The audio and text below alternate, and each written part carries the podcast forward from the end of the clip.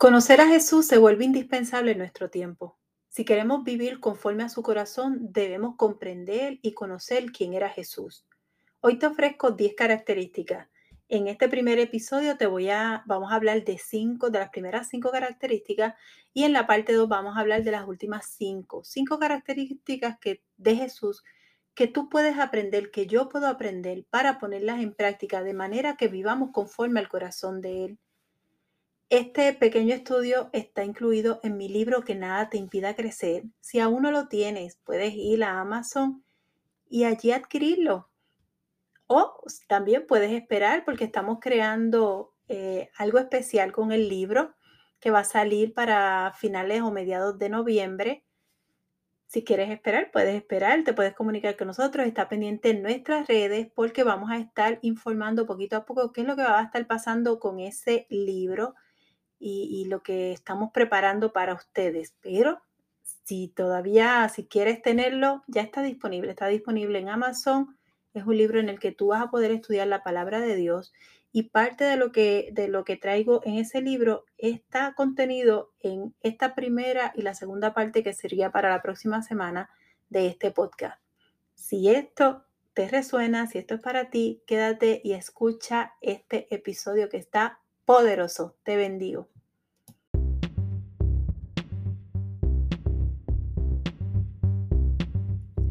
Saludos y que Dios te bendiga. Esto es Buenas Nuevas para Todas, el espacio donde queremos bendecir tu vida ofreciendo herramientas de crecimiento espiritual y personal para que vivas la vida que Dios diseñó para ti. Así que, comencemos.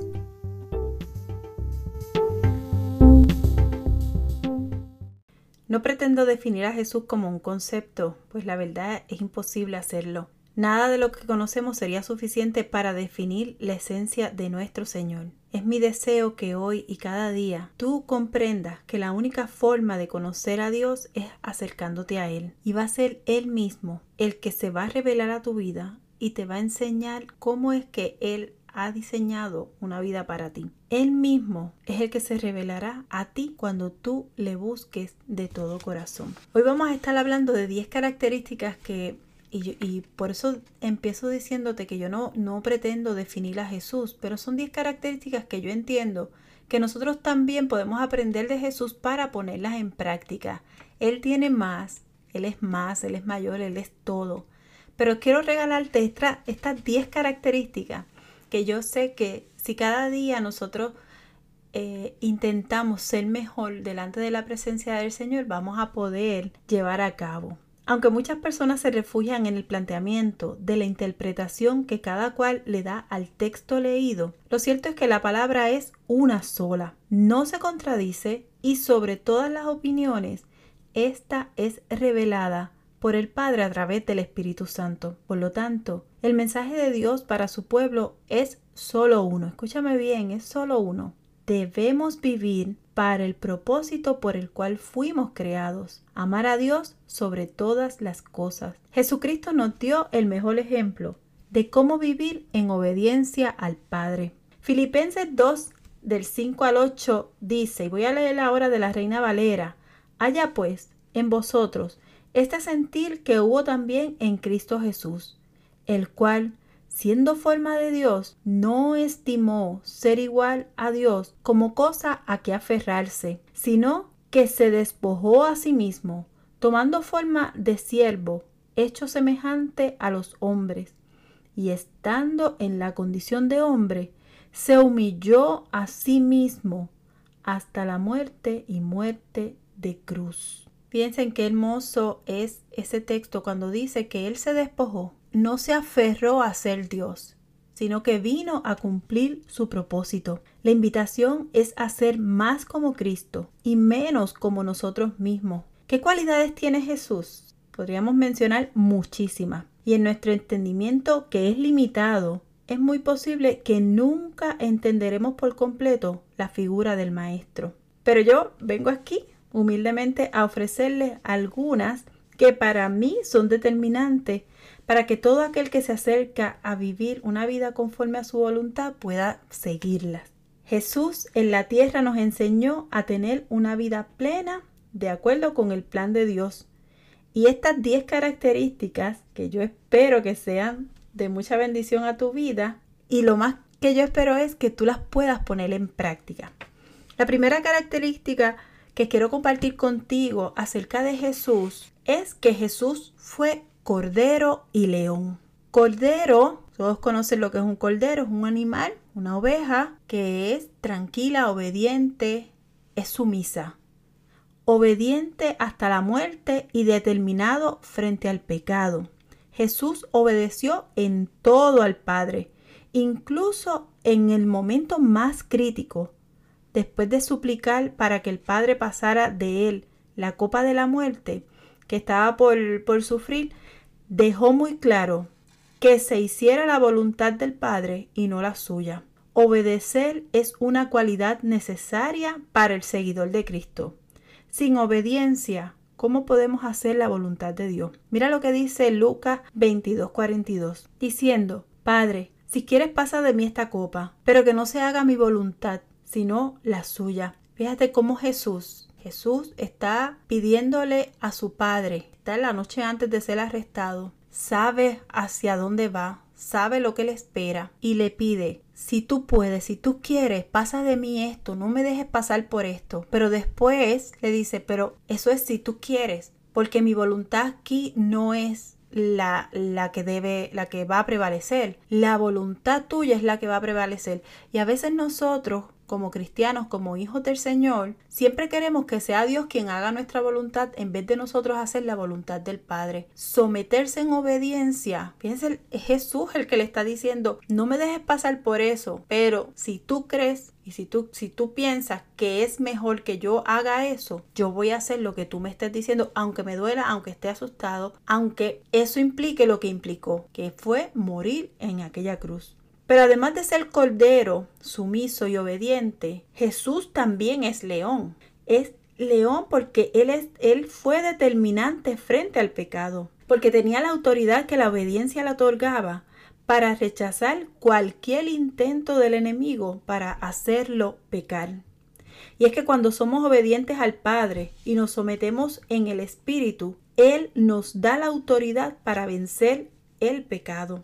Cristo venció al mundo por nosotros para darnos el poder de vencer juntamente con Él. Tú y yo tenemos las herramientas para vencer al pecado. ¿Sabes cuál es? Es obedecer y saber que ya Cristo venció el pecado por ti por mí. Y si nosotros nos mantenemos firmes y creyendo en esa palabra, nosotros también vamos a poder vencer el pecado, diciéndole no. Miren lo que dice Juan 16:33. Les he dicho todo lo anterior para que en mí tengan paz. Aquí en el mundo van a, tener muchas pruebas y tristezas, pero anímense, porque yo he vencido al mundo. No quiere decir que no va a llegar la, tentación, no quiere decir que no van a llegar los problemas. Lo que esto quiere decir es que el pecado va a acechar tu vida, la tentación va a venir, pero tú tienes las herramientas para decir no.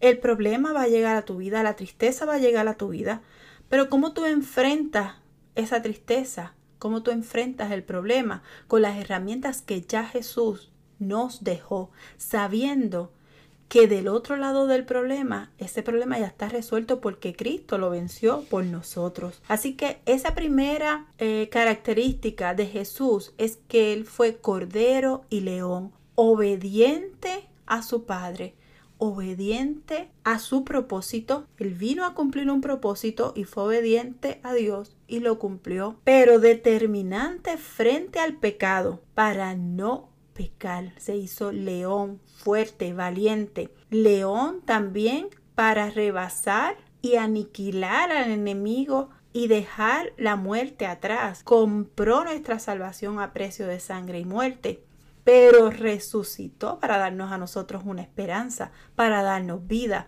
Así que la primera característica, Cordero y León, hoy te invito, te invito a ser obediente y a ser determinado, obediente a cumplir la voz de Dios y determinado a ir en contra de todo lo que viene a acechar contra ti para que tú caigas nuevamente en pecado. La segunda característica que quiero compartir contigo es compasivo. La compasión de Jesús no tiene precedentes. Su compromiso con sanar y perdonar al ser humano se vio en cada acto de compasión que demostró en su ministerio. Lucas 6, 9 al 10, estoy leyendo de la nueva traducción viviente, dice, entonces Jesús le dijo a sus acusadores, tengo una pregunta para ustedes. ¿Permite la ley hacer buenas acciones en el día de descanso? ¿O es un día para hacer el mal? ¿Es un día para salvar la vida o para destruirla? Miró uno por uno a los que los rodeaban y luego le dijo al hombre, extiende la mano.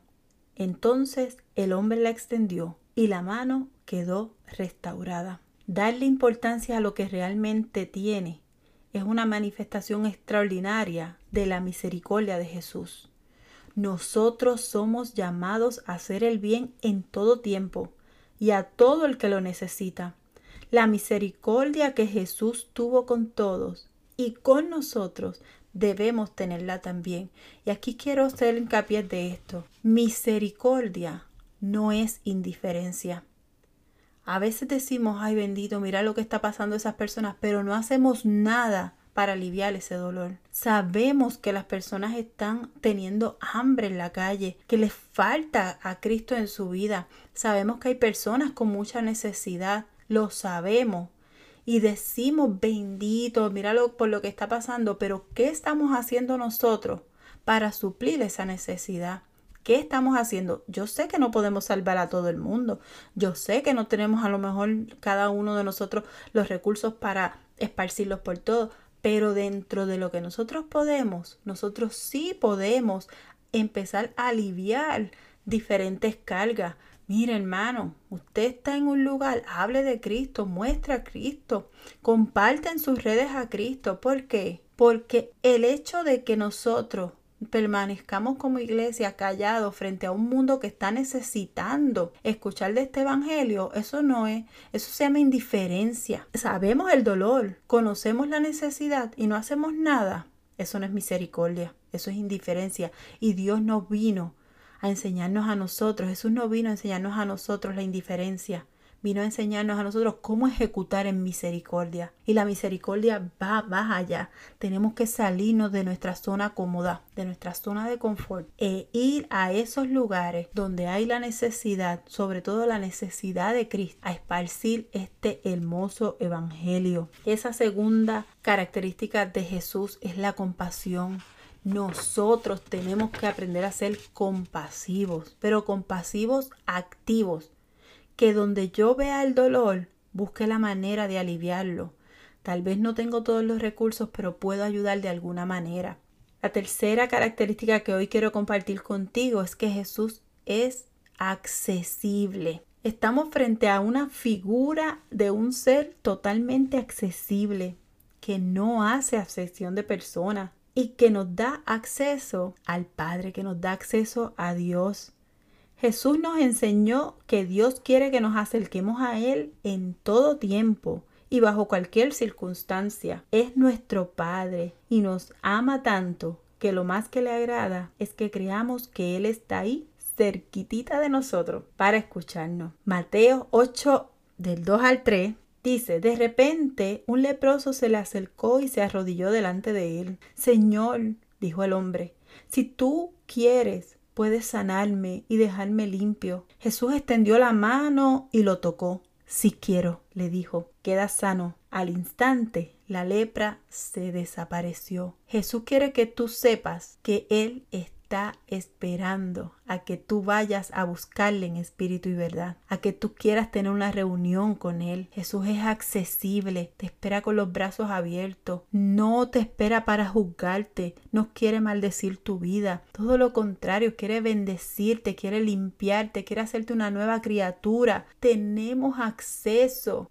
al Padre Celestial a través de creer que Jesús es su Hijo y que murió en la cruz del Calvario por cada uno de nuestros pecados, por ti, por mí, cuando todavía ni siquiera nosotros existíamos. Allí estaba Él, dándonos acceso directo al Padre, abriendo una puerta hermosa para que tú y yo podamos hoy alcanzar esa salvación preciosa que fue gratuita pero no barata que costó sangre, sacrificio, dolor, humillación, angustia, pero que Jesús lo hizo para que tú y yo hoy podamos tener acceso a una vida eterna en gloria con nuestro Padre, en lugares celestiales hermosos que están creando para cada uno de nosotros.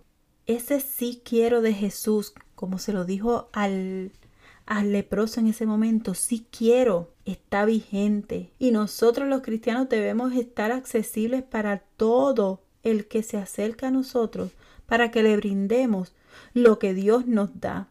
Mostremos el Dios de los milagros, demos acceso a aquellos que no conocen al Señor, tengamos misericordia del que necesita ese encuentro. Vamos a ofrecer lo mismo que Jesús nos ha ofrecido a nosotros. Si lo único que tenemos es que decirle, mira, hay una respuesta para ti, a esa situación, a esa enfermedad, a ese conflicto, a, ese todo que tú estás sintiendo. Hay una respuesta, la respuesta está en Cristo. Nosotros, la iglesia no tiene todas las respuestas. Sabemos que las situaciones pasan, pero cuando nosotros estamos delante del Señor, no es que nuestras situaciones se borran, es que nosotros entendemos que la situación no es mayor que nuestro Dios. Por lo tanto, nosotros vamos a sentir paz en medio de tanta tormenta. La tercera característica es que Él es accesible.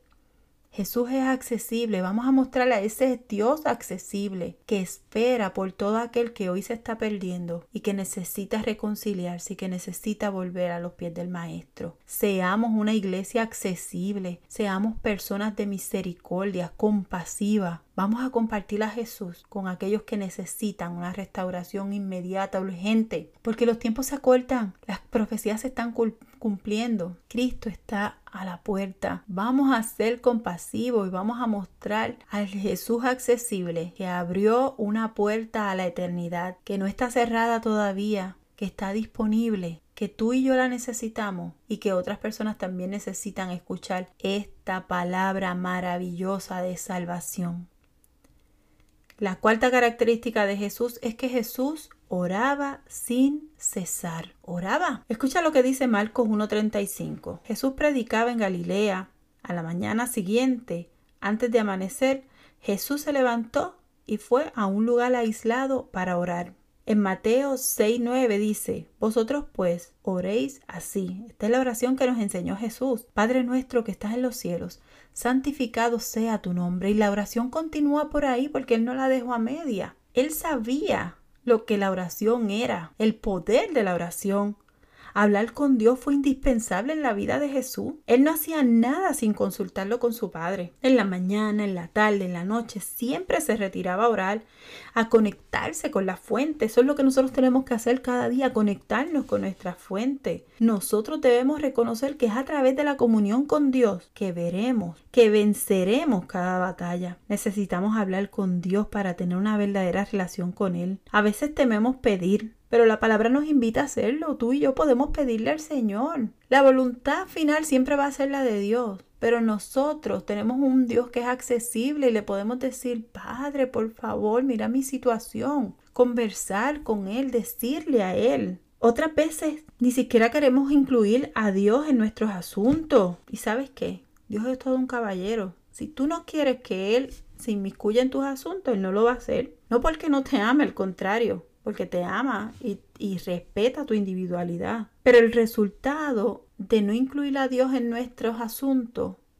es que muchas de esas cosas en algún momento van a fracasar o nosotros como seres humanos nos vamos a sentir siempre vacíos porque estamos lejos de la voluntad de Dios. Hablar con Él es tener la seguridad, la confianza, es saber que estamos dentro de su propósito y no hay nada mejor que saber cuál es el propósito que tengo que cumplir qué es lo que le agrada a Dios, cómo yo puedo alinear mi corazón al corazón de Cristo, de manera que yo pueda cumplir eso para lo que yo fui enviada. Cuando oramos nos acercamos a Dios, quien siempre tiene una contestación a nuestras peticiones. Tal vez esa respuesta es no, y está bien, porque el no de Dios es un sí para algo mejor. Tal vez esa respuesta es espera, espera un tiempito que todavía tú no estás listo. Yo sé cuándo te lo voy a entregar prepárate, prepárate para recibir la respuesta del sí. Prepárate, haz todos los planes que tengas que hacer conforme a la voluntad y al corazón de Dios. Acepta la voluntad de Dios cuando dice no. Y cuando dice que sí, agradece y vive conforme a su corazón. Porque cuando Dios te entrega algo en sus manos, te está entregando la responsabilidad de ser un embajador de lo que Él hace en tu vida. Por lo tanto, honralo, honralo viviendo una vida que agrade a su nombre. Ese sí que te dijo en algún momento de eso que tú estabas esperando es testimonio para otras vidas es esperanza para muchas vidas que también están en tu misma situación.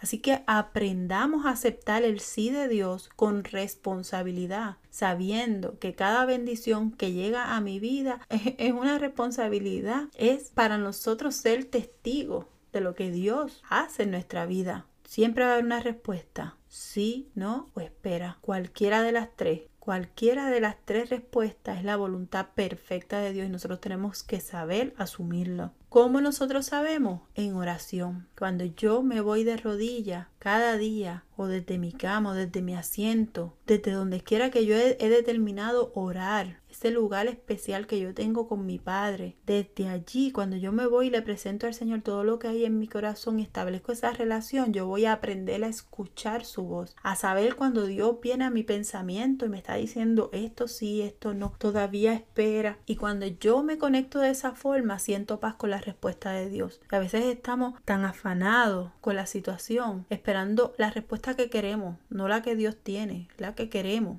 Y como no vemos esa respuesta, o como no nos estamos conectando con el Señor en oración, no estamos escuchando su voz y no tenemos paz. ¿Tú quieres paz en medio de tu situación? Aprenda a conectarte con el Señor de manera que escuches su voz y cuando el Señor te diga espera, recibas paz.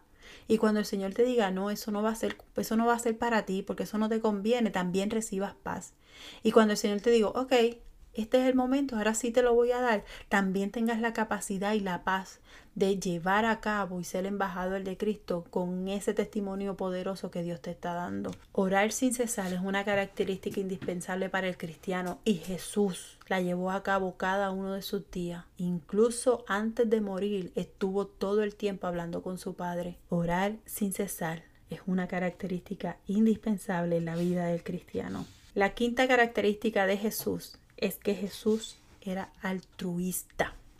Y esto es una palabra que parece como así como de domingo. Pero este concepto se define como la capacidad de dar sin esperar nada a cambio. Aunque hay personas que son altruistas, lo cierto es que todos esperamos, aunque sea que nos den las gracias por lo que hemos hecho. Sin embargo, Jesús todo lo hizo para glorificar al Padre y para que nosotros tuviéramos redención. No lo hizo para Él mismo, no lo hizo para su gloria, lo hizo para glorificar al Padre. Fue el Padre que lo glorificó a Él. Pero Jesús lo hizo en obediencia al Padre, para glorificar al Padre y para darnos acceso a ti y a mí al Padre. Mira lo que dice Juan 4:10. Jesús contestó, si tan solo supieras el regalo que Dios tiene para ti y con quién estás hablando, tú me pedirías a mí y yo te daría agua viva. Jesús le está diciendo en ese momento a la mujer samaritana y te está diciendo, yo tengo algo para ti y es gratis.